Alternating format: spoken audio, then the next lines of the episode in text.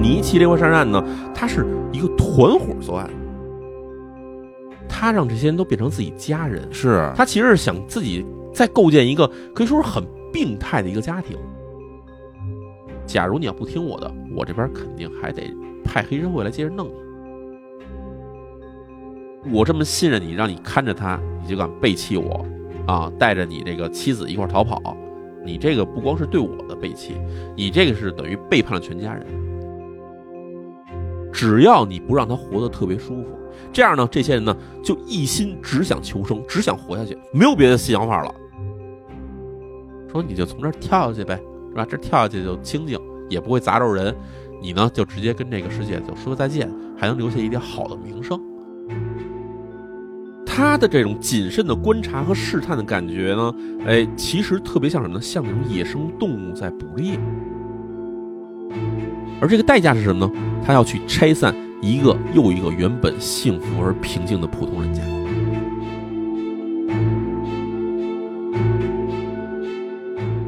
，Hello，各位好，我是小伙子。您刚刚听到的片花，就是由日坛公园最新出品、日本罪案专家李淼主讲，我主持的音频付费节目《尼奇连环杀人案》。这也是一起发生在日本的连环杀人案，与北九州连续杀人案齐名，也是电影《小偷家族》的原型之一。那这套节目呢，一共六期，此刻已经在网易云音乐平台全网首发上线。首周限时优惠，原价五十九点九元，优惠期四十九点九元。那除此以外呢？二零一九年以来，日坛公园出品的一系列付费节目，这次也都在网易云音乐进行了上线。李淼、杨元博士、刘所、史蒂芬、梁子老师以及日之路的付费节目，此次都已上线。从今天开始到十月底，除了刚刚的最新的尼奇连环杀人案这个新节目，其他的付费节目都有大约八折左右的优惠。感兴趣的听众可以购买收听。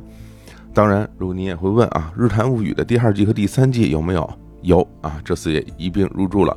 而且呢，除了支持单期付费以外，也支持一键购买整张专辑、整季的节目。那具体的购买的方式呢，请见今天日坛公园的微信推送。你也可以在平台上搜索“日坛公园”，就能看到所有相关的节目了。OK，那就请大家来收听这套尼奇连环杀人案。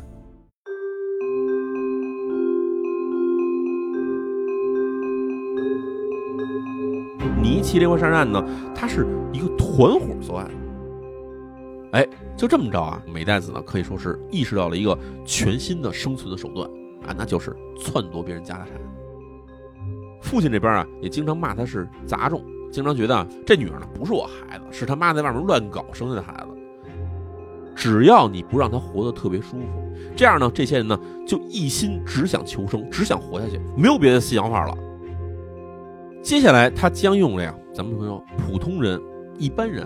非常难以理解的方式，去构建起自己的家庭，而这个代价是什么呢？他要去拆散一个又一个原本幸福而平静的普通人家。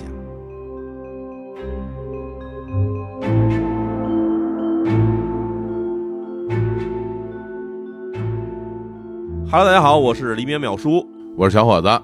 又见面了。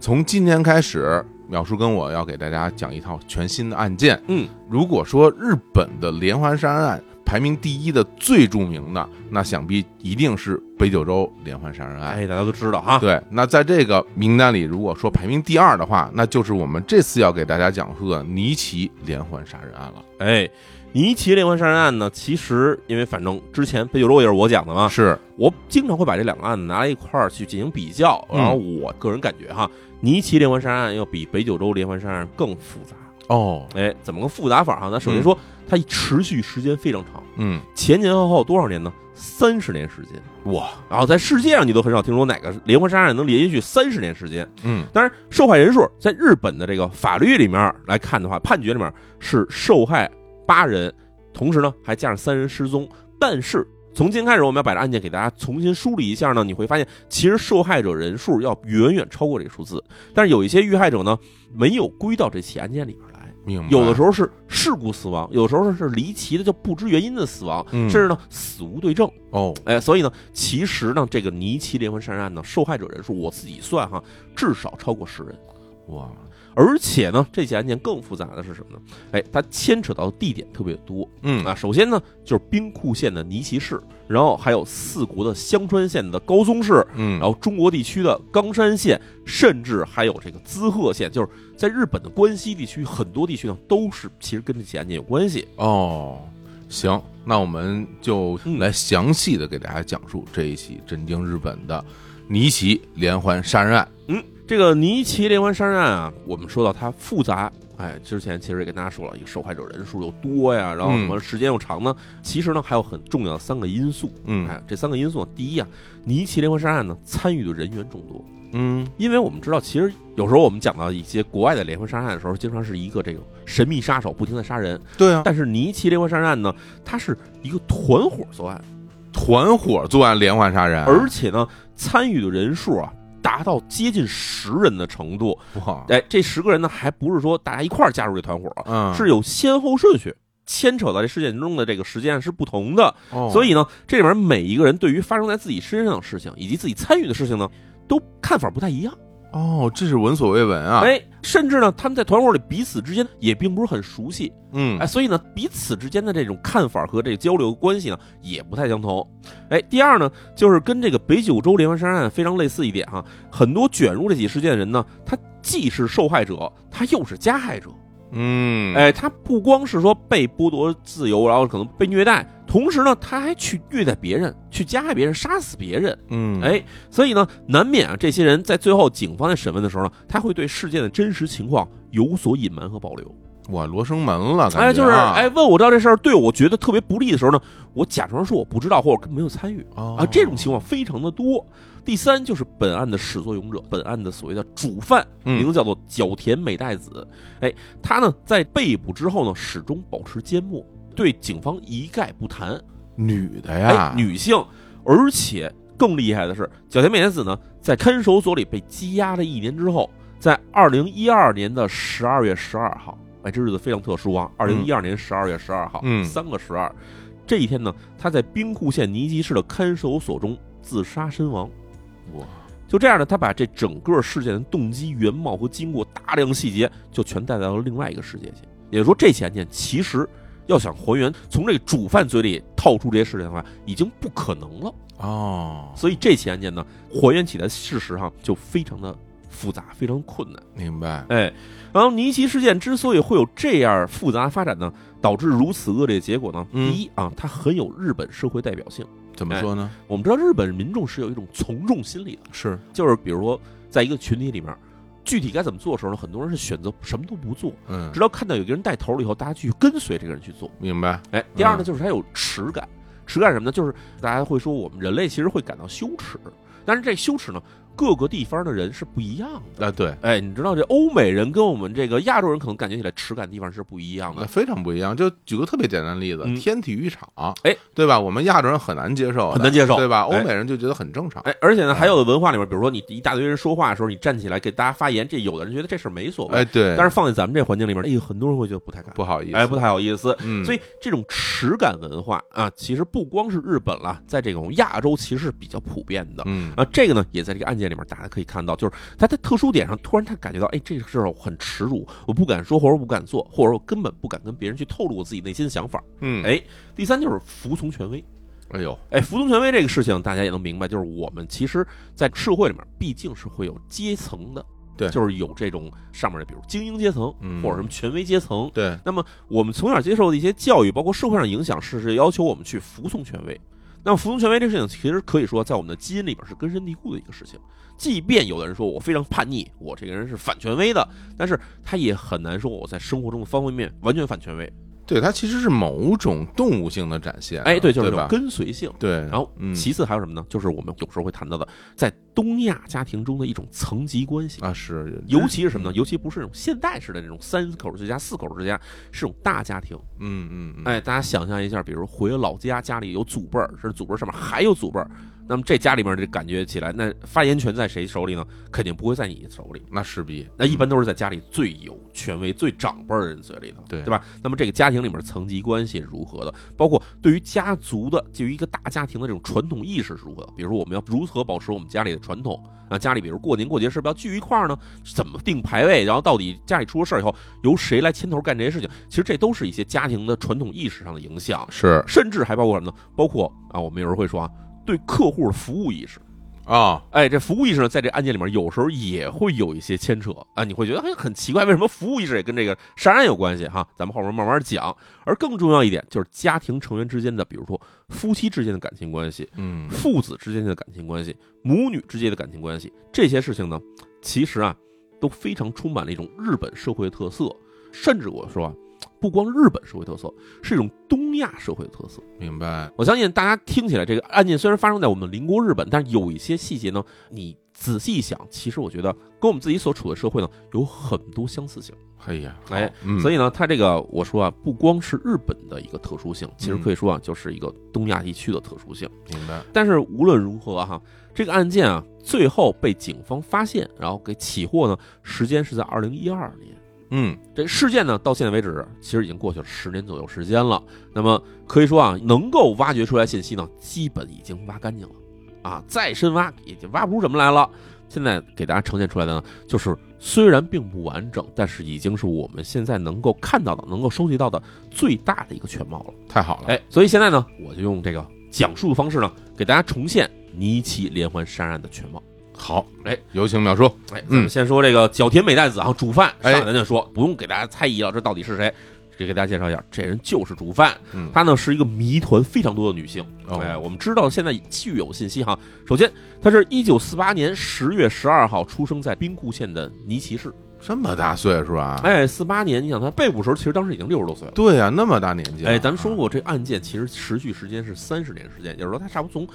中年时期就已经开始作案，我，嗯一直到她老年被捕。哦哎，他出生在这个兵库县尼崎市，这尼崎市是什么地方哈？嗯，日语叫 Amagasaki 啊，嗯这个地方啊，它位于大阪市的西北部是啊，，正好在这个大阪跟神户之间。对，哎，当然，对于日本稍微有点熟悉的同学呢，知道这个大阪神户这是阪神地区呢是一个重要的工业地带。对，哎，然后这个尼崎市正好紧邻着大阪，所以有很多在大阪上班的人呢就住在尼崎市。对，这尼奇不是一个很偏僻的地方，哎，不分偏僻。它其实挺著名的。咱们要拿啊，北京大举个例来说，它其实基本相当于通州，嗯啊，就是其实人很多啊，这是尼奇这地方四十五万人口，这个地方面积非常小，所以呢，尼奇市其实是日本人口密集程度在西日本排到第一的地方，我，特别多的人反正我有印象，我在那边坐过车，哎，对吧？新什么嗯 GR 啊什么啊，的，新干线会路过对这地新方。干线，在那儿坐过车，嗯，哎，这个角田美代子出生时候，一九四八年，当时呢，这个尼奇啊，正好是在重建城市的过程。为什么？嗯因为在二战时候，这尼奇基本是被美军轰炸，直接夷为平地了，哦，所以城市整个重新盖起来。嗯，哎，这个重建城市的时候就需要大量的体力工人，啊对在这边开始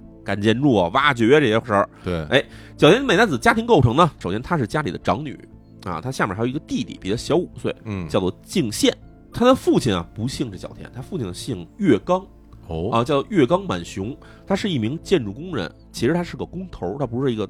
单纯干活的，他是一个小工头。哎，然后母亲呢，母亲姓角田，叫角田道子。啊，哦，这人你听到这就明白了。其实呢，他没有跟着父亲姓，而跟着母亲这边姓的原因，就是因为父母离婚了。哦，哎哦，明然后白，母亲角田道子，当然这是以前的姓，结婚以后改名叫做月冈道子嘛。这个身份呢，原先在二战时期呢，她是个妓女哦，啊，是个卖身女子，嗯，但是呢，长得非常好看，远近闻名的这个美女。嗯，哎在这个美代子上到小学三年级的时候呢，哎，父母就离婚了。离婚原因很简单，就是他父亲啊出轨，出哦，轨完了还酗酒，还在家里家暴等等之类的事情，母亲实在忍不了了，一气之下呢，就带着还年幼的儿子，就是刚才说到那个敬宪，就离开了他的父亲。啊，俩人就算是分居离婚了，只带儿子走了，只带儿子走了。为什么只带儿子走呢？这个原因其实还得说啊，这母亲她不光是有美代子和这敬宪两个孩子，嗯这母亲其实跟美代子她父亲结婚之前呢，还有一任丈夫。哦，然后跟那这任丈夫呢，有一个男孩儿，而这男孩儿呢，比角田美代子呢大个八岁。哦，所以这时候，这个母亲肯定首先得带着自己原先的儿子走，但是再要带美代子和敬宪两个孩子走呢，作为母亲来说啊，她自己养不起，哦，所以只好挑一个。那第二代谁呢？他觉得自己的这个前夫哈、实在没法照顾家庭，嗯，那呢，这时候想这么小的孩子，敬献弟弟留给他的前夫的话，肯定照顾不了，于是没办法，只好只带了弟弟走，就把这个美代子呢留给了他这个父亲。哎嘿，就这样呢，这个美代子她尽管说父母已经离婚，但是我们也知道那个时候日本战后重建时期，你不是说想搬到哪儿就搬到哪儿去，没钱，大家都得挣钱。她母亲最后选择的是什么呢？就是干脆重拾就业，重新回去接着去卖身了。嗯那么母亲尽管离婚了，其实搬的地方离自己原先住的家呢并不远，所以美代子从小呢就是往返于这个父母家啊，有时候在母亲家待一会儿，有时候在父亲家待一会儿。哦，但是啊，两边人都不想要他，都觉得他累赘，没人关爱他。这首先父亲啊离婚之后呢，每天就喝酒赌博，嗯然后母亲那边呢，平常就是接客，然后有点空闲时间呢，也是酗酒，所以两边啊都对这个美代子呢算是不管不问。这个环境里面，家庭里面，唯一一个对美代子有点好的，就是这母亲的妈妈，就是自己的外婆。嗯，哎，这个外婆啊，这个反正因为觉得对吧，孙女儿怪惨的，没人照顾，是多可怜啊，啊，有时候给她点这个温暖。嗯哎，而且美代子还一个可以说是天生的一个弱点，哦就长得特别难看。啊哎，她从小长得就不好看，哦不好看啊，长相不好看呢，咱不说别的，在学校里面呢，很容易被其他人欺负，就是别的小孩会觉得他长得太难看，长得太奇怪了，会欺负他。到这种程度啊，哎然后哦而且呢，父亲这边啊，也经常骂他是杂种，经常觉得啊这女儿呢不是我孩子，是他妈在外面乱搞生下的孩子。嘿，哎，所以呢，在这样的环境里面，这个美代子家庭这边可以说丝毫没有任何的关爱。是这个外婆尽管给他点关爱，但是其实毕竟不像父母啊，对啊，对吧？吧？同时呢，这个美代子呢，在同学之间呢，也没有什么人理她。她只有一个唯一的朋友是谁呢？是她母亲的同事的女儿。她嗯母亲反正是个卖身的女性，嗯，然后她的同事其实也是一个卖身女性。是同为卖身女性的孩子，美代子有一个自己的玩伴，叫做古伦三之子哦啊。三之子比她小个三岁，也是一个小女孩儿。嗯哎，在这种环境下生存的这个美代子，我们可想而知，环境如此恶劣的话呢，人必须得求生，所以他得要学会自己的生存之道，他得嗯琢磨到底怎么才能活下去。为了防止班里的同学欺负他、打他，于是呢，他就开始跟班里同学说：“说我爸爸是个黑帮，哎是个黑道儿。哦嗯。他这话说出来，大家就觉得小孩儿可能吹牛。嗯那咱们说一下美代子这个家庭里面到底有没有人真正是黑道呢？是有的，谁呀？是他母亲的弟弟。啊，他舅舅哎，他的舅舅，啊，他的小舅呢叫虎藏，嗯哎，虎藏呢是当地的黑帮成员，嚯，而且呢，因为这个美代子有时候在街上被人欺负的时候呢，哎，这虎藏路过看到了，就出手帮助美代子，嗯把那帮孩子打跑。就这么着呢，从小就让这个美代子认定啊，说还是得有力量，敢打敢拼的这种黑道啊，才是真男人，哎，才能真正保护自己。哎呦于是呢，从这小学四年级开始呢，这美代子呢就不去上学了，开始混社会了。嗯，还是一小孩呢，这四太年级早了，是也就十岁出头吧，是哎但是不上学了。偶尔有人去学校呢，会带着在社会上认识的那种，咱们说这个社会青年，也不叫社会青年，叫小流氓，小混混，哎，小混混嗯去学校，哎，恐吓同学，哎，对吧？你们谁敢欺负他的话，我告诉你们说，把你们全打死。成小太妹了，哎，啊哎就是小太妹，哎上小学小太妹。对，然后，当然这个义务制教育嘛，小学毕业后就上中学嘛。上中学之后呢，哎，美代子一下摇身一变就成为学校里的大姐大了。哦啊，上初一的时候，你看就开始身边有几个这种小混混跟着自己，哎，嗯就开始在学校里面不光打同学，有时候呢还打老师，哇，哎，哦这么野，喂，啊这个年幼美代子，咱跟你说啊，她有一个非常出众的能力，嗯就是啊，不光是会吹牛啊嗯，她还有一个可以掌控比自己更强的人的能力，哎，哟这事儿很厉害啊，那么厉害吗？哎，，就是你想街上那帮小混混，就算说岁数不大，嗯，有时候虚张声势，但是对付一个十岁出头、十几岁小女孩儿，那其实说打你不就打你了那吗？可不，但是是为什么这些人跟着他呢？哎，这个事儿咱得说出来，美代子在这方面能力呢是从哪儿来的啊？是从他爸爸那儿学来的。哦，他爸不就是一个整天喝酒一人吗？哎啊，咱们说这月冈满雄哈，月冈满雄他表面上啊，就是或者对外宣称啊是个建筑工人，嗯，但是呢，他是一个负责招工跟派工的一个工头儿。哦哎，，就是拢一帮人，你今儿去这个工地，你明儿去那个工地，反正给大家派活儿。嗯，哎，当时啊尼奇市是在重建过程之中，然后大量的外来劳动力全涌到这儿来了。那么时间一长呢，你知道这个从日本各地来的这些人呢，他们自己会分出各种势力、各种派别。嗯，大家可以理解，就是吧？这儿来的湖北的，那儿湖 ，南的，这儿广东的，这是河南的好嘞大家大家肯定分各自的派别嘛。对，哎，老乡跟老姜抱团儿，嗯所以就这么着呢，哎，彼此之间有了这种势力派别区分之后呢，就开始抢项目、抢地盘儿。啊，对，哎，这块地方盖铁楼，但全是我们这儿对，啊、你们不许往这儿派还人。经常会嗯有冲突，哎，而且还会抢什么呢？抢人手。对，哎，再来新的工人的时候，你们得到我们这帮派来。嗯，哎就这么着啊，工头其实在当时呢，往往扮演着一种半像是黑社会老大那种角色，嗯，因为他掌握什么？他掌握就是首先项目资源，对，第二呢就是我这边有劳动力啊，哪个项目需要劳动力，那就得找我来，我给你们派个人过去，然后我可以出面跟你们谈工钱。谁要是说别的地方人到我们这儿抢活来，那就把他们全打跑。所以他这其实有点像是自发性的黑社会组织的感觉。哎呦，你还别说啊，哎因为那个我小的时候嗯，我父母不都是建筑单位的嘛，嗯然后我跟他们去公司玩啊，或者是怎么样，哎，我我接触过很多工头。嗯的确是，比如说刚刚你说那些，我我我是一个小孩儿，我感受不深，嗯但是明显感觉那些工头的气质跟别人明显不一样，对，工头得有点手腕的。就是你一看他们吧哎，就跟别人不太一样。对，这些人吧不干活儿，嗯，只是吆喝， 然后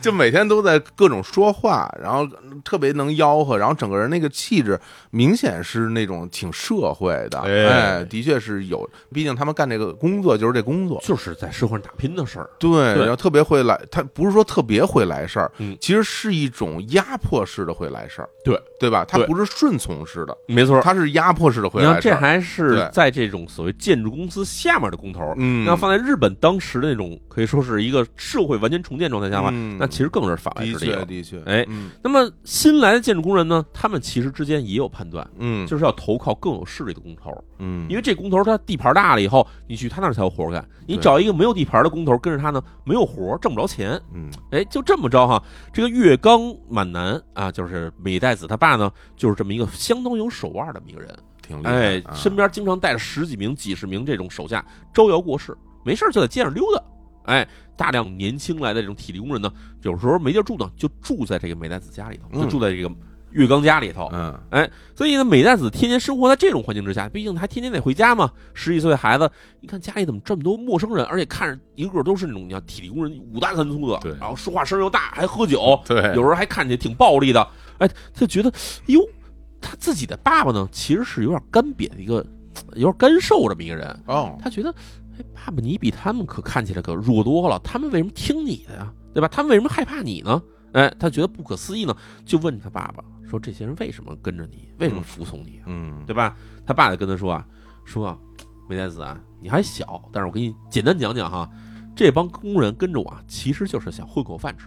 对吧？所以知道他们想要什么，这事儿就很简单了。只要你不让他活得特别舒服，哎，让他活在啊累死的边缘，就是压榨他哎呀，哦啊，就让他们干活，只要不死，只要没累死，就给我干活。然后他挣的钱呢，你给他卷走，给他点钱，让他能稍微活下去。哎，这样呢，这些人呢就一心只想求生，只想活下去，没有别的想法了，就脑子就木了。哦，，哎，这时候你无论跟他说什么，他们都只会服从，不会想反抗。好家伙，哎精神控制了，哎，然后这美代子呢也很聪明，美代子说说那这是已经跟了你很长时间的人，那些刚来的人，他们要是反抗你怎么办？嗯哎，然后他爸就说啊，说那你就让这帮已经听你话的人呢去整他。嗯，，哎，去折磨他，让他活不好。你跟这帮人怎么说？你说啊，这新来这人啊，来这儿是为了砸大家饭碗的，抢咱的饭碗。他要是把咱饭砸了以后，谁都吃不上饭。所以你说完这话以后，别人就一拥而上就给他收拾了。嘿呦，哎是真有招儿，然后这个梅德斯就接着问哈、说如果要是这帮工人全联合起来，嗯他，们之间串好了，一块儿站起来反对你，那你不就完了吗？嗯，哎，这个时候他爸说啊，哎，这事儿其实更高级，你呢就不能让他们联合起来。怎么不让他们联合起来呢？你呀、不要把这好处啊平均分配给他们，嗯，哎，你把属于这波人的好处呢，有意错给另外一波人，嗯，这样这波人觉得自己受到不公平的待遇，那他们恨谁呢？他们不恨你，他们恨那些拿了好处的人，所以他们自己打起来了。等他们打完了，谁也没有力气再反抗你了。嘿呀，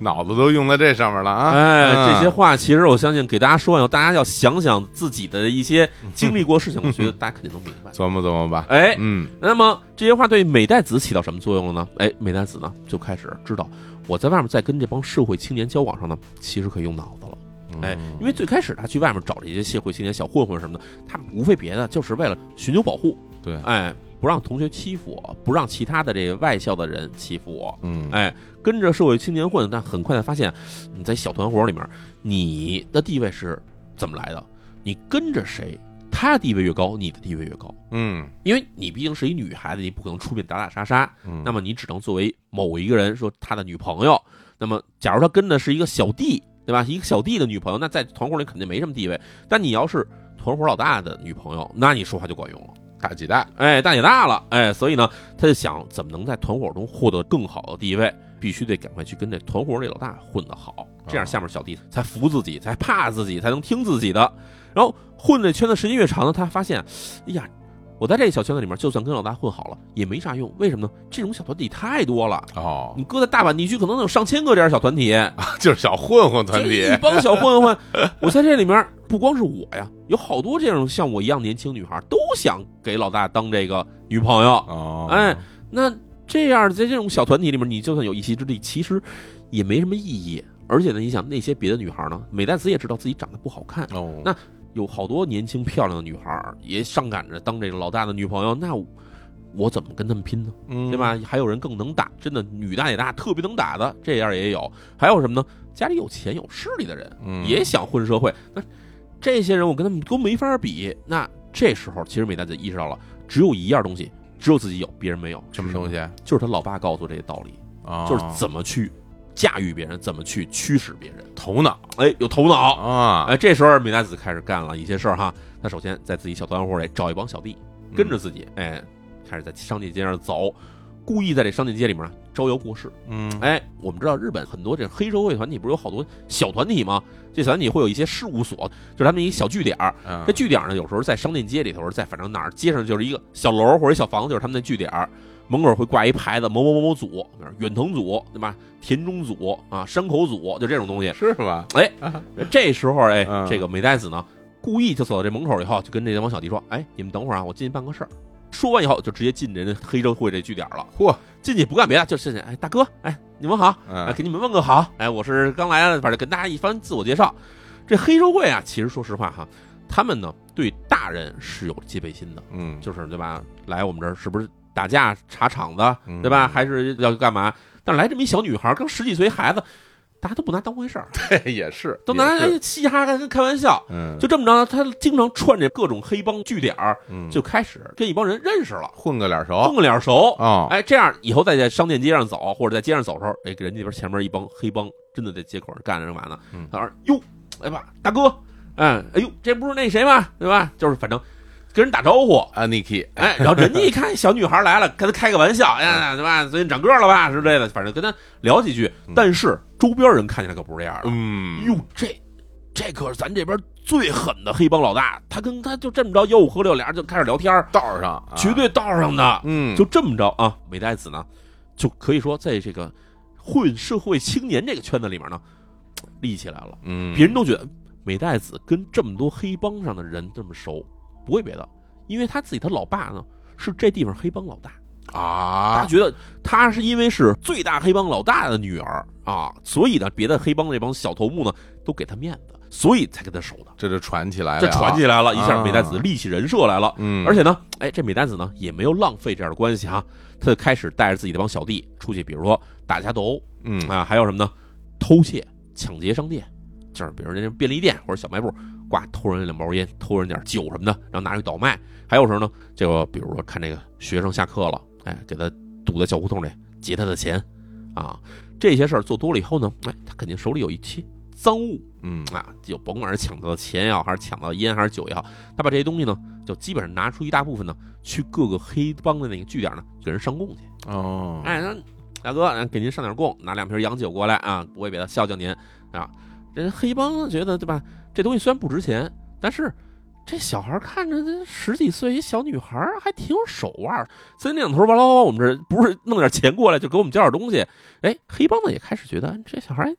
挺能混，有点挺厉害，有点思意思。啊，哎，当然这么干，其实大家知道这是犯法行为啊，对啊自，然有风险啊。对啊，所以呢，美代子呢，在那时候经常啊就被派出所警察给提溜到派出所去，嗯，哎，然后呢，前面这个小卖部那个把老太太的眼镜抢走了的，是不是你们干的？哎，嗨，反正都是小事儿。哎呀，虽然不至于给他关进监狱，但是呢，经常会扔到这个派出所去接受教育。嗯时间一多了以后呢，派出所这边儿啊就是觉得不行，这孩子咱们跟学校说给他送少管所吧，是，太爱惹事儿了。对，哎，就这么发展下去的话，可想而知呢，这个美代子呢，大概率就是进少管所，然后进监狱。当然，肯定也跟黑帮越处越熟。那最后结果可能就是成为一名这个黑道夫人，嗯跟哪个大流氓就直接这人就好上了，嗯或者甚至给老大当了情妇，这都是非常有可能的。哎，但是呢，这美代子呢，并没有走上这条路。哦哎，这时候啊，可以说他人生出现了一个转机，哦，出现了一个可以说很有魄力的一个老师，帮助了美代子。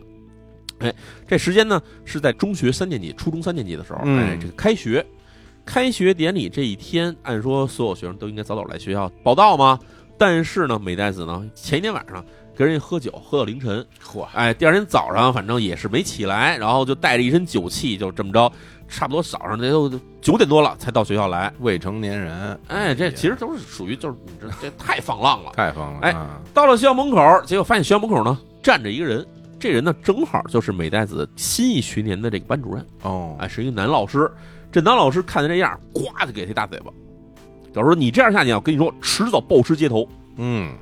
然后美代子挨一大嘴巴以后呢，不但没有生气，哎，反而开始痛哭。嗯，痛哭的时候也不是因为挨嘴巴疼或者觉得难受等等，哎，他就一边哭一边跟老师说：“说我从小到大，无论是干了好事还是坏事儿，我们家里我爸我妈对我是向来不闻不问哦，明白，啊，说没有人在乎我，没有人在乎，没有人在乎我嗯好，对对对，对也没，有人在乎我堕落。嗯，说您这一巴掌，老师我谢谢您。”其实真的说，这一巴掌可能真的是把这美代子给有点打醒了。感觉是真心话，因哎为因为真的得不到别人的关心，那种是很孤独的，其实感觉嗯起来像什么呢？呃，这有点像是那种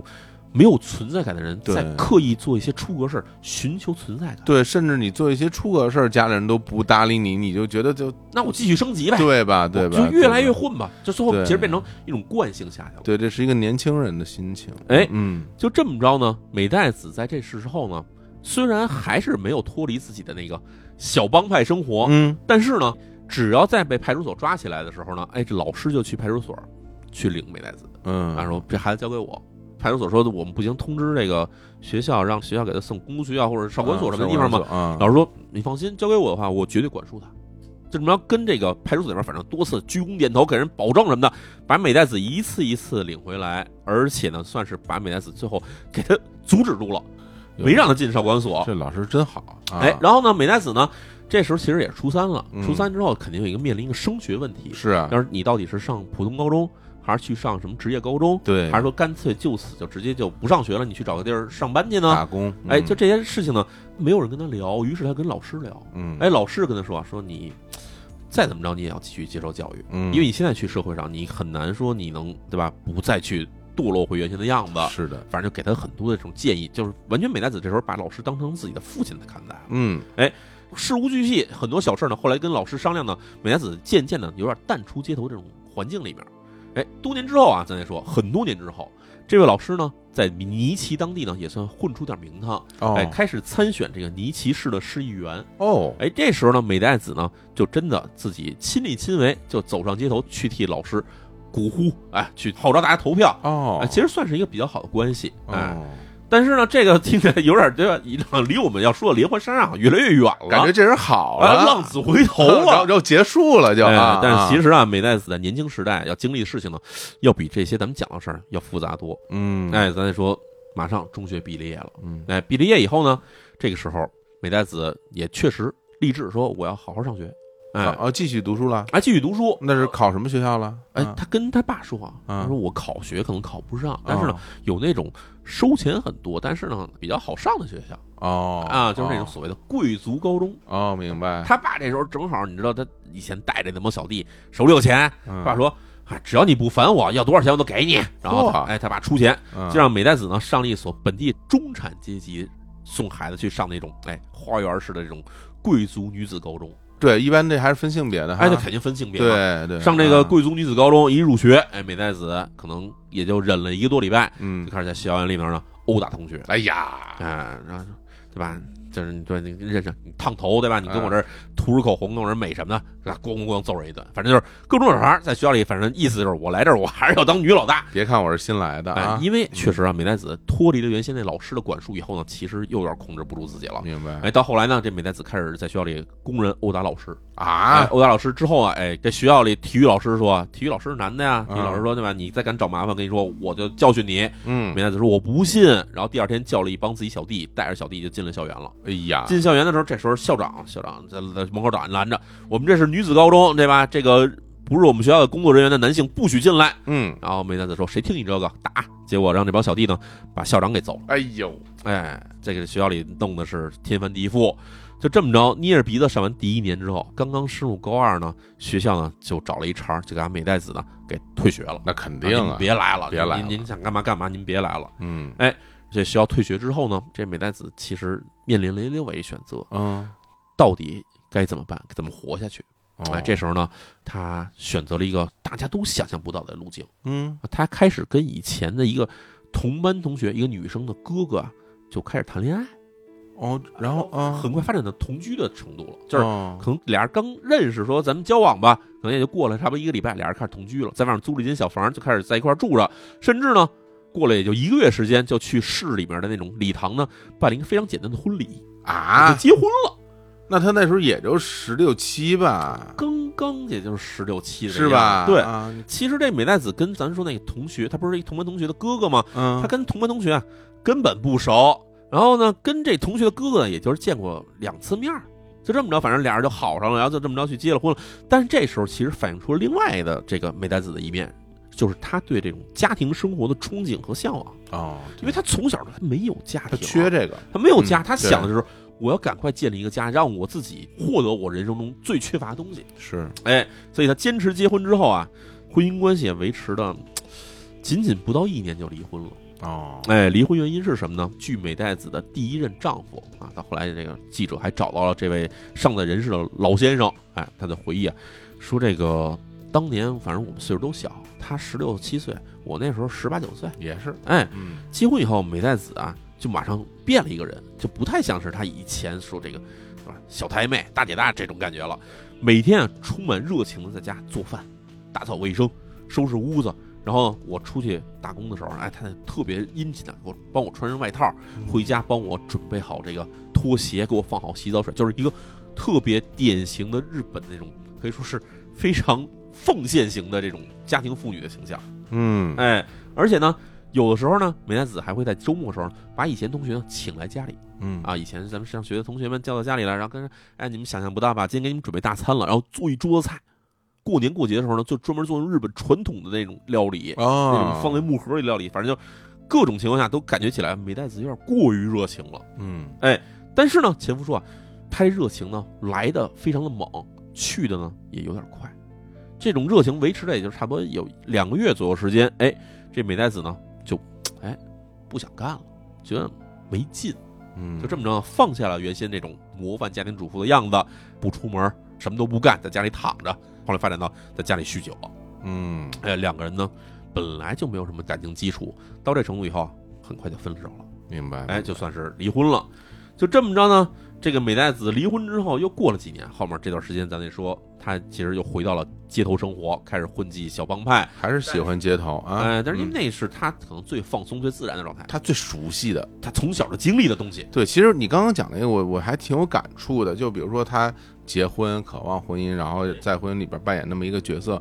就是因为他缺少这个东西嘛她。想要这个，然后他想要这个东西，然后他也憧憬着自己说正常的家庭生活是什么样子，他理解的，对对吧？那个时候日本的家庭生活，这可能就是这么一种结构我嘛就。是从什么报纸啊、电视对里看到的东西对，，大家这这样么的相处嘛。嗯然后过了一段时间以后，感觉哎呀，也相处也试了试，还不如在街头。 我是说，其实可啊能原先在婚姻生活那一面嗯是她装出来的，对，但是发现自己啊装不下去，就或者说家庭生活也是这么回事儿吧。没法适应。对，哎，嗯但是呢，他混迹街头一段时间以后呢，哎，到了二十岁整这一年的时候啊，这美代子呢又动了结婚的念头了，哦，又想了哎，又想结婚了。这时候啊找对象是谁呢？是以前初中时候的同班同学。哦，哎，这初中的同学呢，其实是一个非常内向的人，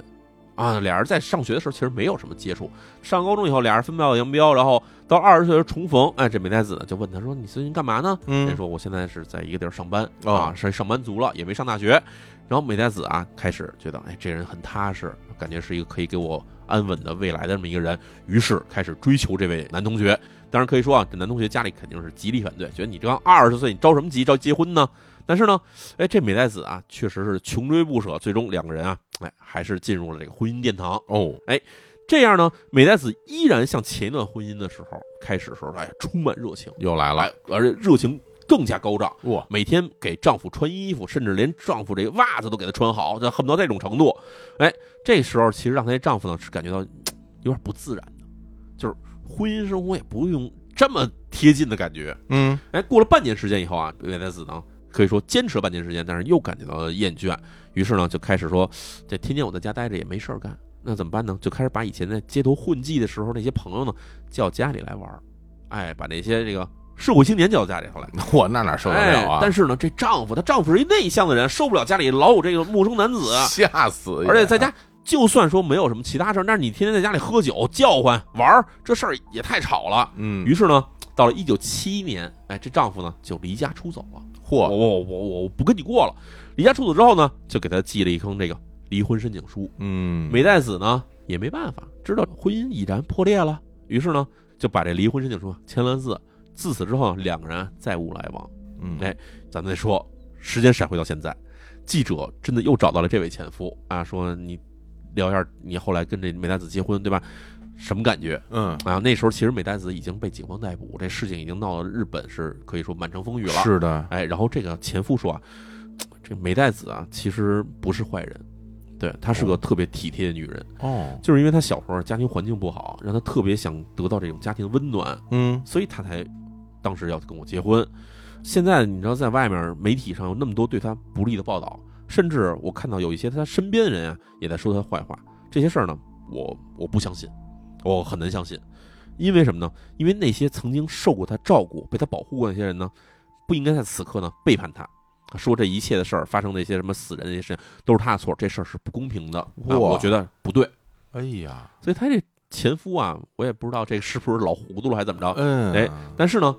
她前夫对于美代子的判断，可以说大概是停留在二十岁时候结婚时候那时候的美代啊，子，对，毕竟他们相处也不长，他们之后没再见过面儿也。呃对对嗯对啊，他认为美代子是被人诬陷、被人构陷的，但是呢，我觉得还有另外一种可能性是什么呢？就是美代子在离开了这个前夫之后呢，她又发生了性格上新的蜕变，有可能对吧？这是她前夫不知道的事情。人也是会变，而毕竟那个时候他才多大，二十三，二对十、吧二十一、二十二，对，也就是对， 15也就对那时候嘛，所以对吧嗯到底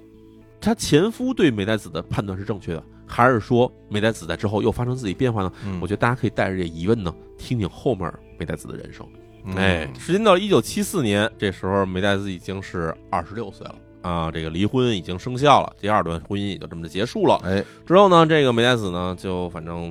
开始有一些跟别的男性同居的事情，但是呢，她自此之后再也没有结过婚。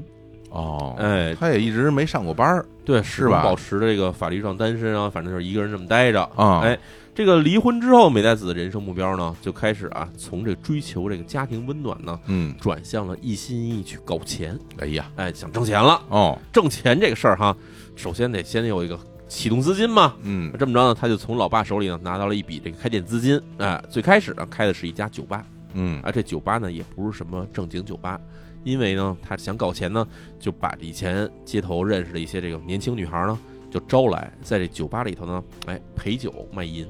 嗯哎，就这么一个可以说是一个色情行业酒吧。也是那个时候，这个日本社会上有钱人多呀，哎啊但是咱得说，日本当时在一九七零年的时候办这个大阪万国博览会。哎，哎，嗯这个其实所谓的世博会世嘛，博会，哎，啊大阪世博会，大阪世博会召开之后呢，就反正引来了全世界各地的来日本旅游的人，算是引发了可能日本历史上二战之后呢第一个日本旅游热潮。嗯，然后这个日本警方就觉得啊，咱们这个大阪这边儿有那么多色情场所，让外国人看了不合适，哎，于是呢就开始加紧啊去取缔这些色情场所开办。管理了，哎，嗯就，这么着，美代子呢，为了避风头，就把这个店呢给关了。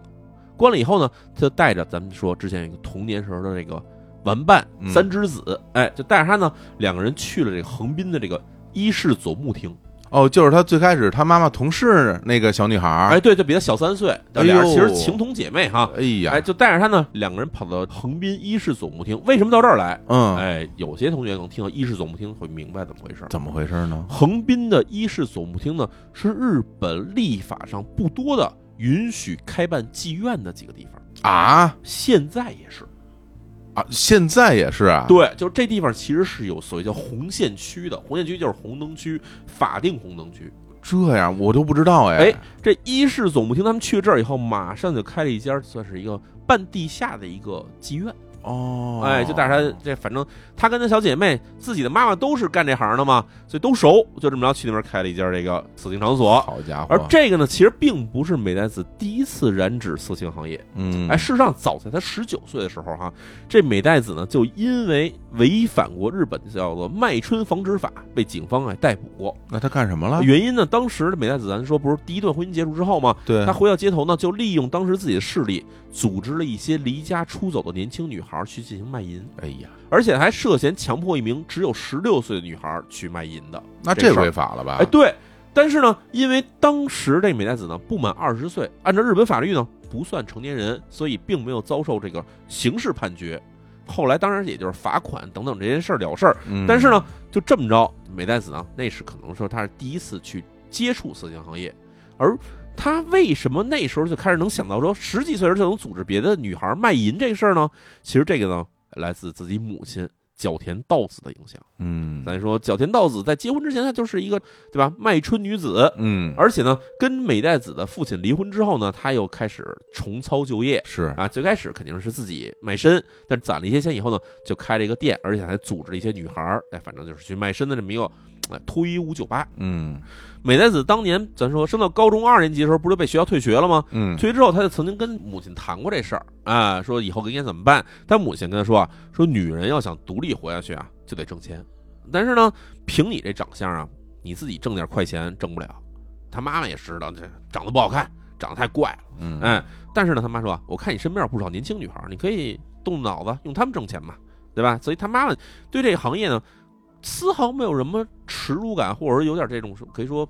违法意识，就什么都没有。他觉得对吧？为了挣钱，利用别人去卖身，你去抽头，这事儿很正常。我这教的都是什么呀？哎这是，啊，就可以说，在外人看起来是非常神秘的这色情行业哈。嗯美代子啊，做起来可以说是非常的得心应手。嗯，不出半年时间呢，他这个店在横滨这伊势总部厅这边呢，这可以说非常兴隆了已经。于是呢，美代子这儿呢就把店面呢完全交给了三之子去打理。哦，然后自己呢就独自返回了尼奇市。返回尼奇市呢，他也没有说再次涉足说我再开一个什么色情服务场所，没有，他开了一个这种杂货店。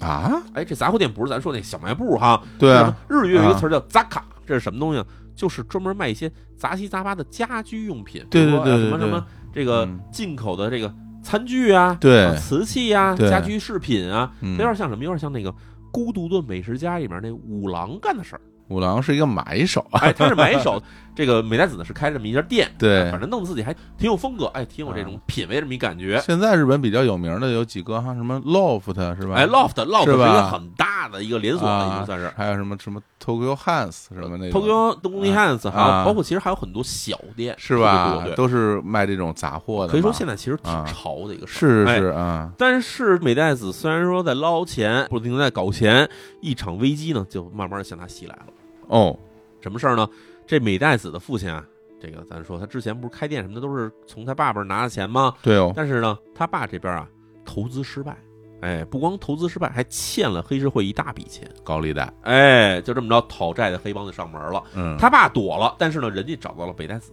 啊，说你对吧，父债子偿，嗯你爸欠钱，而且呢，你还是连带保证人啊，那你就得还钱啊，对吧？美代子这时候没钱，真的，其实虽然手里有点小钱，但是全拿出来也够不上这钱，嗯那是没办法了，怎么办呢？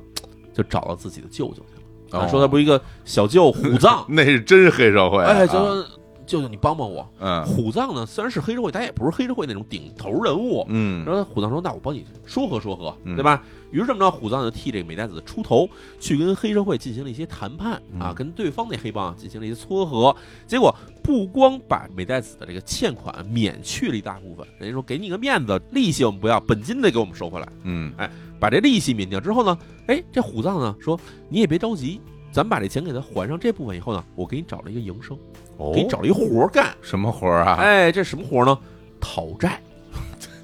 就是人家人家本来是找美代子来要债，结果嗯美代子把钱还上以后啊，就跟人黑社会等于是达到了一个协议，说以后你们在有这债权的事儿呢，交给我，我去替你们讨债去。哎呀，这听哎着都新鲜啊！ 讨债，比如说我这边人家欠了你一百万，我给你嗯要回来，一半归你，一半归我啊。啊这其实讨债的利益是很大的，是的，哎，嗯美代子觉得这活儿好干，然后但是呢，需要人手，得有点人帮他干这活儿嘛。哎，这时候呢，咱说，在这日后美代子身边有一个非常重要的人物呢，就此就登场了。这个人叫什么呢？叫做郑赖太郎。嗯郑呢，就是那个郑成功的郑嗯啊，姓郑，哦，叫赖太郎。哦这样啊，哎，岁数比美代子呢小一岁。他为什么姓郑呢？是因为啊，这个郑赖太郎呢，家里是在日韩国人，他其实是个韩国人。哎呀，韩国人你也知道，啊郑在韩国也是个大姓儿啊。明白哎明白，这郑赖太郎呢，很有意思啊。首先长相非常俊秀，长得像那韩国男团男星那种感觉，嚯哎，身材高大，但是呢，为人非常懦弱胆小啊！啊，跟他外表完全不符合那么样的那啊。这不符合在日韩国人的这个一贯形象啊哎，啊跟这美代子相识之前呢，这个郑赖太郎呢，其实是一个出租车司机。哦哎，偶然机遇呢，就是美代子打了一车，看见他了，就这么着，美代子看上他了。看上他以后呢，美代子就反正给他招到了身边啊，让他担任司机，兼任情夫。嚯，就是反正对吧？我要去讨债，开个讨债公司，那怎么着也得讲个排场啊。嗯于是呢，美代子呢还买了一辆进口的轿车，平常就是让这个赖太郎穿上那种西服，弄得特别职业啊，给他开车，戴着手套，哎，戴白手套，戴着帽子，哎，就哎这么着。嗯赖太郎在家里呢，其实算是被美代子呢管得非常的严格，身边一分钱都不许留，不给他留私房钱，而且呢也不让他未经准许下跟年轻女性说话。这其实很好理解啊，美代子对自己啊缺乏魅力这事儿呢很明白，她觉得身边放这没漂亮男的，她很高兴，但是呢又怕这男的出轨，于是呢就管得非常严哦同居了啊，哈，同居了嘛。哦然后哦据当时美代子的邻居回忆啊，说曾经有好几次呢，这个赖太郎呢是被美代子啊打出门外，甚至拿着刀追砍。嚯，不是说发现赖太郎藏私房钱呢，就是怀疑他外面跟别的人有有染。那嗯，这么着，美代子还挺爱吃醋。哎，这个赖太郎呢，为人不仅非常软弱，而且呢，因为跟这美代子相处一段时间之后呢，心理上对美代子呢产生了极强的依赖心，就哦，是我认你当主人那种感觉。嚯，啊即便是屡屡遭遇了家暴哈，甚至呢，美代子有时候这家暴非常的过分哈，嗯拿这种这个咱知道寿司里面喷枪、啊，啊，这烤肉用的喷枪，把他头发跟眉毛全烧掉天哪啊，就这样呢，也不敢对美代子呢有任何的反抗或者是离开的企图，完全被控制了完，全被控制了。嗯哎，这个人呢，就是说性格真的太软弱了，嗯，就没有什么自己自我那种感觉。哎，一九八一年八月份的时候，美代子呢就带着赖太郎呢，在尼崎市常州东突二丁目这地方购置了一处公寓，买了一个新盖好的一个公寓一间房，哎，在五层这边买了一间房哇，就这么着搬了进去。嗯有钱了，哎，不久之后呢，因为这个讨债生意还是需要助手的，哎，于是呢，他就让这个三之子把横滨的店呢给他关店了。关店以后说你你也别开这个色情场所了，过来跟我们挣点这种正经钱。说正经钱其实也是讨债嘛。哎，让三之子呢也搬回了尼奇，就这么着，美代子、三之子和赖太郎三个人呢就开始了在尼奇的同居生活。哎，这三个人呢就构成了后来所谓叫角田家金字塔的顶端。哎呀，哎，咱再说干这讨债工作，有的钱是好要的，对吧？你这两个女的加上一男的出面，可能就跟人要钱回来了，但是还是有些硬骨头不好啃。那是啊，，哎，所以呢，要真的想好好干讨债生意呢，就一方面需要打手，嗯，需要一些身强力壮的人，同时呢还需要一些资金，因为这打手得给人工钱啊。嗯，美代子之前的解决方式呢，就是出去的时候基本都是狐假虎威，叫点黑帮，他不是跟黑帮人熟吗？跟人说你借我俩小弟，借人来回来去的，这站那时间长了以后也不方便。哎，而且呢，美代子这边呢，其实手里也是比较紧缺钱的，人家刚给他这欠钱的黑帮还了一大笔钱嘛，别说再招人了，家里负责这仨人的生活费呢，都有点紧张。说怎么办？美代子想啊，不行啊，找个邪主先弄一笔钱。嗯哎，就这么着啊，他就想怎么着最方便呢？其实啊，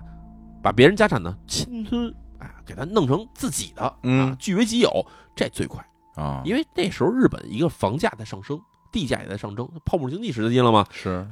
把人家的房子弄到自己名下，给房子一卖，马上就有钱。他想的这条路，那大家不是傻子吗？怎么我怎么对能啊把我们家房子弄到你手下呢？对啊，于是呢，他就说，我得找一个最简单、最容易下手的对象。哎，这时候美代子啊，就开始用自己的智慧了啊，用他自己脑子，他知道，因为他自己是从单亲家庭出来的，嗯对吧？他想，单亲家庭啊最脆弱，因为一般都是一个家长带着几个孩子，嗯，只要把这家里我进驻，让他们撬开，把这个亲属关系给他打乱，那么这个好办了，后面就好操作了。于是啊，他想了半天，想啊，谁好下手呢？就这么着盯上了他自己啊。高中时期，他不是退学之后不是混迹社会吗？对啊，混迹社会的时候，他有一个小的一个手下，有一小弟啊嗯，这人呢就是桥本九方。嗯这桥本九方呢，出生于一九五三年，比九美子小五岁。哎，家里啊，母亲啊，桥本芳子，一九二七年生人，还有一个弟弟叫桥本次郎，是一九五八年生人，嗯还有一个大姐呢是叫桥本智子，是一九四六年生人。反正家里就是一个母亲带着三个孩子，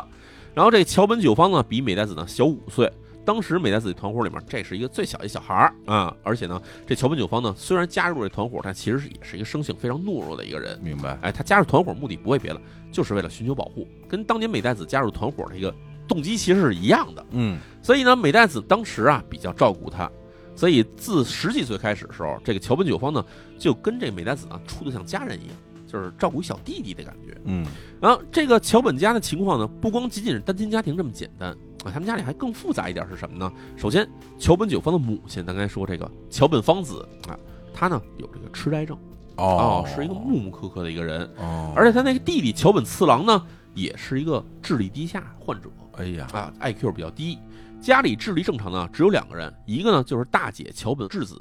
另外呢就是桥本九方。桥本九方其实也并不怎么聪明，也算是一个比较木讷的人啊，就这么一个家庭情况，可想而知，这个母亲没有劳动能力，弟桥本次郎呢也没有什么劳动能力，所以家里啊家庭负担是非常重的。家里有这么两个残疾人呢，嗯就得让大姐在家里去照顾全家人生活。是的，那能出去挣钱的人呢，只有一个人，就是这个桥本九方，哦，所以全明家白人都是了靠着桥本九方就的。指这一人吃啊哎，对。啊，但是呢，咱们说桥本九方以前一直跟美代子走的比较近，但是家里桥本智子这哎姐姐呢，跟美代子关系不是太好。哦，一方面，因为桥本智子呢比美代子大，嗯他就有点看不惯，说美代子在我们家怎么就跟个大姐大似的呢？是他，看不惯他。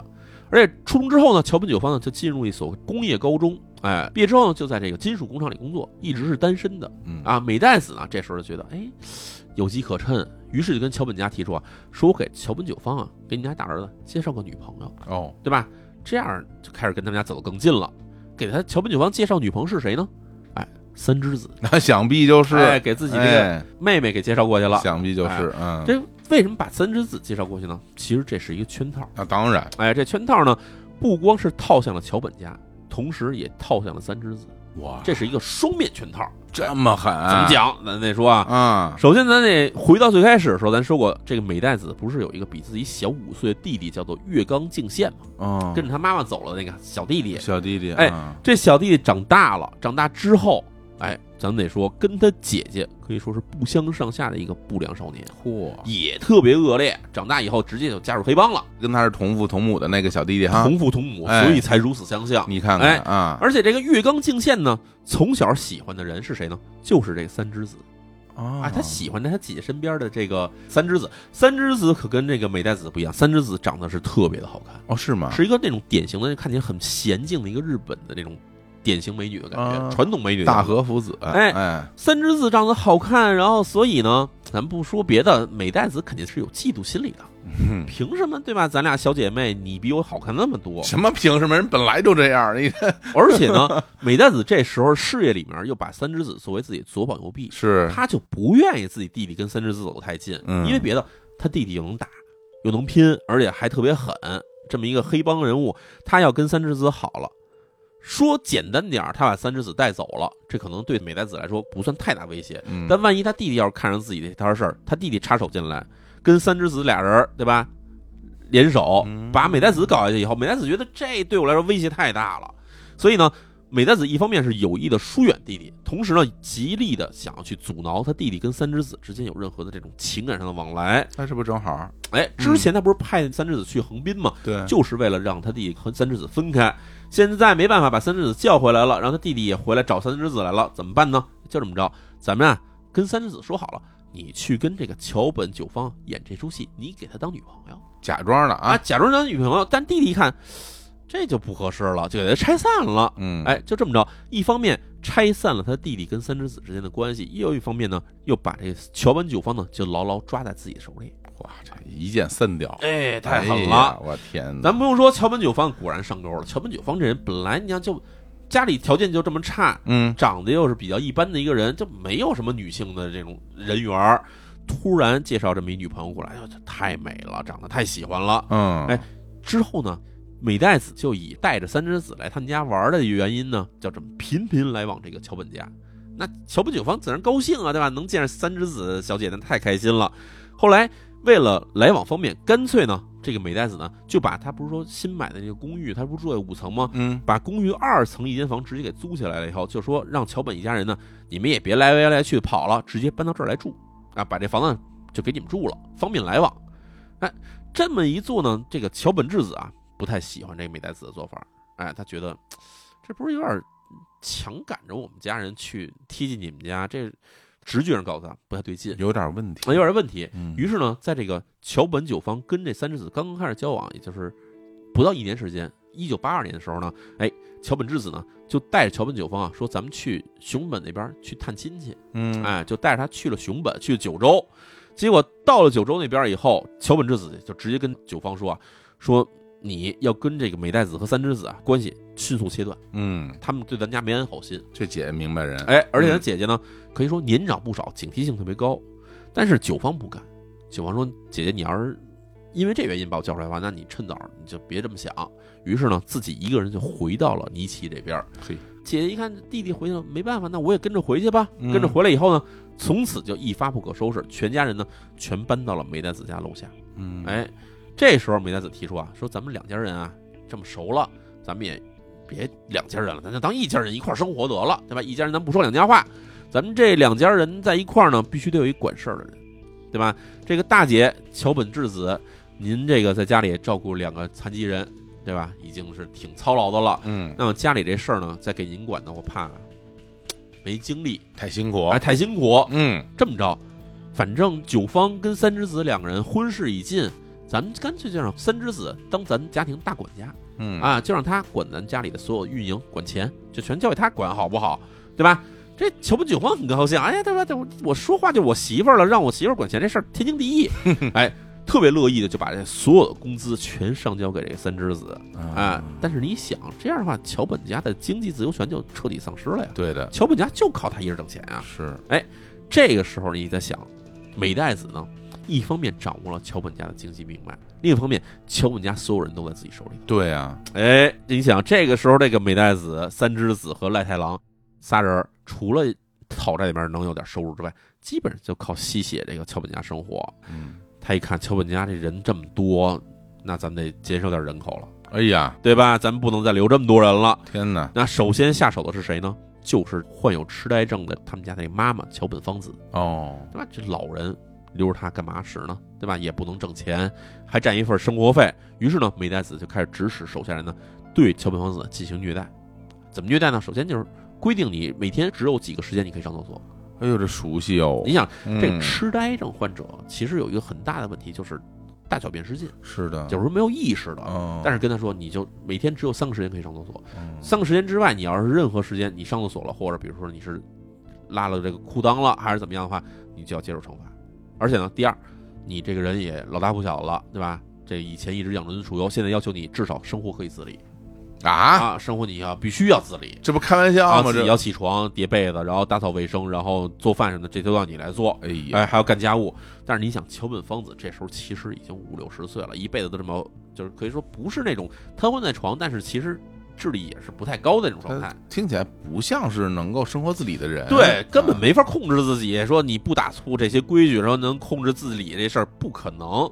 所以呢，就频频违反规矩。违反规矩之后呢，美代子就让这个赖太郎，就是他这个情夫啊嗯，正赖太郎，揍他，体罚他，嗯不让吃饭，全家人盯着，不许他吃饭。改不过来的话，就不给饭吃。啊，就这么着啊。尽管桥本芳子是这个桥本九芳的亲妈，嗯但是桥本九芳呢，一方面性格特别懦弱，嗯另一方面呢，他对美代子呢，其实心里是有点服的，就是有点依赖的。明白，最后，对三之子这种爱慕心理，他就不太好意思跟三之子和美代子翻脸，只好就坐视着这个美代子指使身边的人去对桥本芳子进行一些虐待行为。哎，时间一长呢，甚至桥本九方啊觉得美代子这边做的事情是对的，因为什么呢？他在给这个家庭啊减少负担，洗脑了，啊哎，给洗，脑了。嗯嗯这个袒护自己母亲的只有一个人，就是这个桥本智子大姐。嗯大大姐说你：“你不能对妈妈这样啊！”对但是呢，毕竟啊，一拳难敌这个投机之手啊。对啊，哎，所以桥本芳子的身体啊就迅速衰弱下去，而且呢，美代子说啊，这么老了送医院，也去了也白去，就不让他送医院。到一九八七年的时候，遭受了五年虐待的桥本芳子呢，在家里呢就去世了。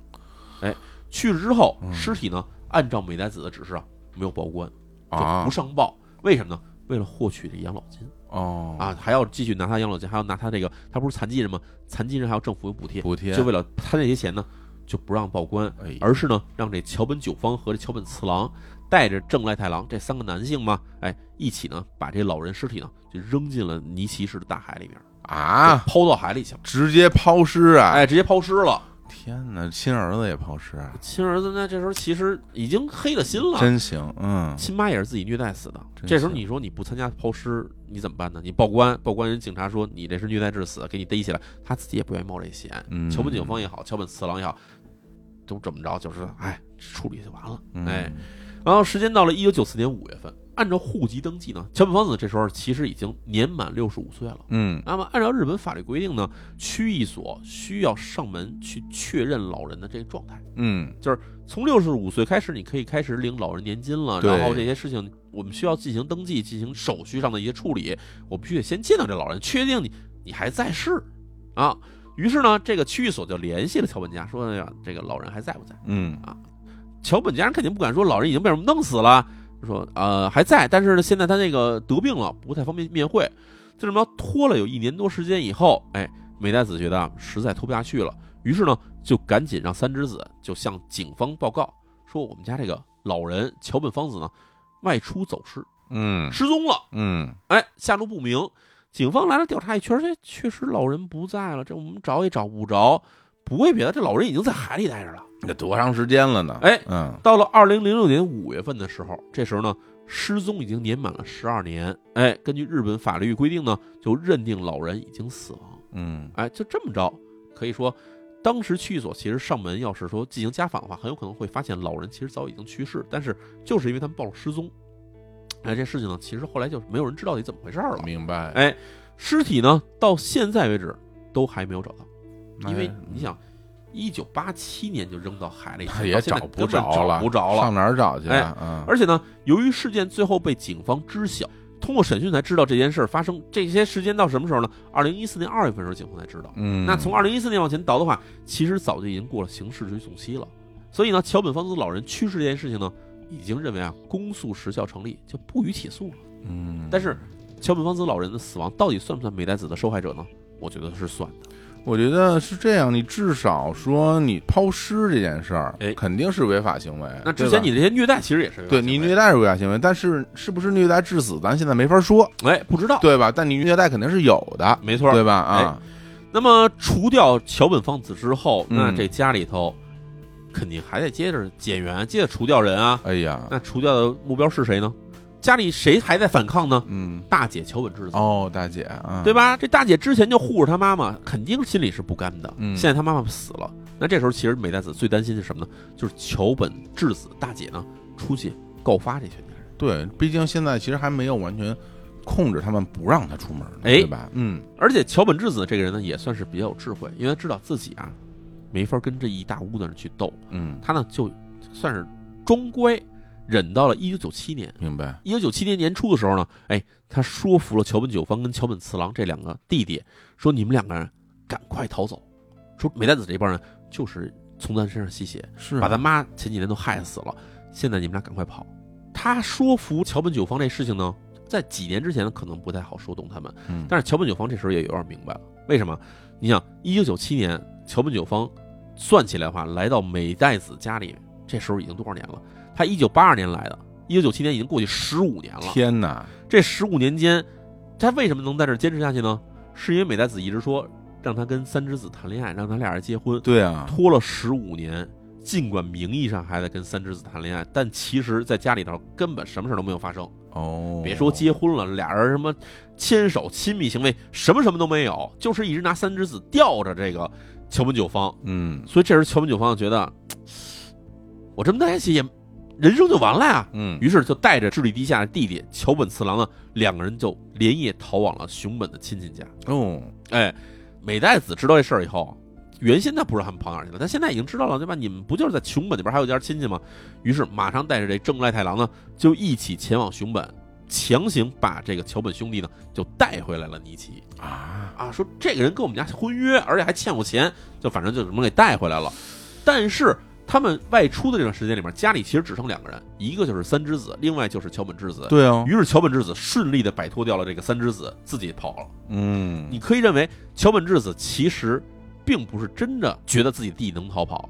他觉得就是用调虎离山之计把美代子和这正赖太郎给调走之后，自己才方便逃跑。